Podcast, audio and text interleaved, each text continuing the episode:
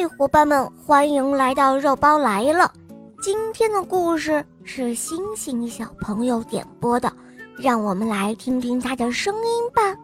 大家好，我是张艳欣，我今年五岁了，我来自石家庄，我喜欢小肉包童话，我也喜欢我的同学是叶天使。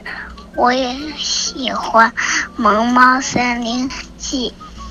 我今天想点播一个故事，叫《狡猾的鳝鱼》。我太喜欢小肉包了。好的，你点播的故事马上就要开始喽。下面请收听《狡猾的鳝鱼》。很久很久以前。有的动物还没有定居下来，这一天，他们聚集在一起来商议，商议了很久，也没有商议出个好办法。还是蛇想出了个主意，他说：“鱼喜欢水，那就让鱼住在水里；我和青蛙住在陆地上的草丛和水洞里，大家看看好不好啊？”对于蛇提出来的主意，大家听了都很满意。从此之后，鱼就安家在水里，蛇和青蛙就安家在草丛中和水洞里，生活的很美好。有一条鳝鱼，没有参加最初的商议，它既想住在水里，又想住在陆地上，于是就想出了一个坏主意。这一天，鳝鱼跑到鱼的家里，亲亲热热地对鱼说：“嗨，鱼大哥，我们都是一个祖先的后代，不信你们看看，我的尾巴和你们的尾巴一模一样，咱们是一家人，不说两家话，你们可不要对我见外喽。”鱼儿听了之后，觉得鳝鱼说的有道理，就热情地来招待鳝鱼。鳝鱼又对鱼儿说：“哎呀，鱼大哥，我听说蛇很坏的，它霸占着绿绿的草丛不算，还和青蛙霸占着水洞。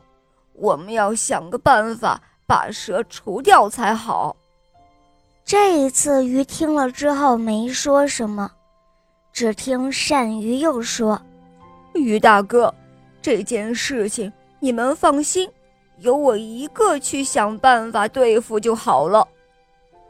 这一天，鳝鱼又跑到蛇的家里，热热乎乎地对蛇说：“哎呀，蛇大姐，我们都是一个祖先的后代啊！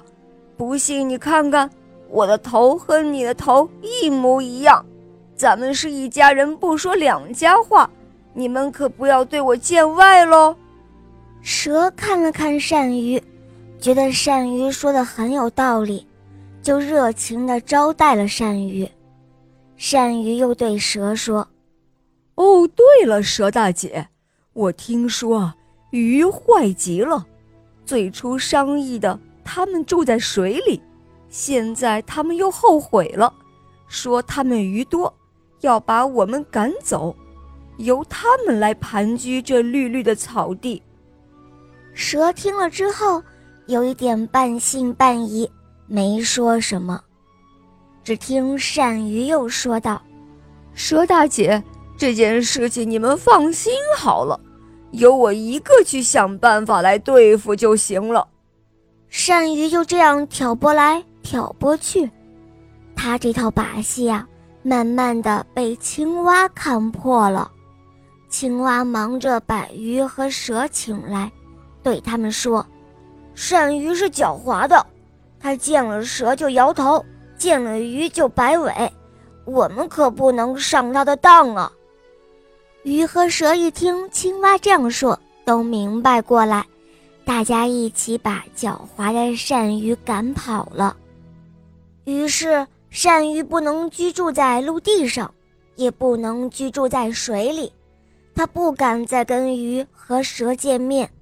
就只好躲藏在稻田地里的泥巴下面了。这就是狡猾的鳝鱼的故事喽。好了，宝贝们，今天的故事肉包就讲到这儿了。星星小朋友点播的故事好听吗？嗯，你也可以找肉包点播故事哦。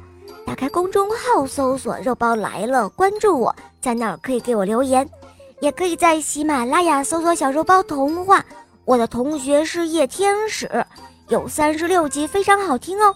好啦，宝贝们，我们明天再见，么么哒。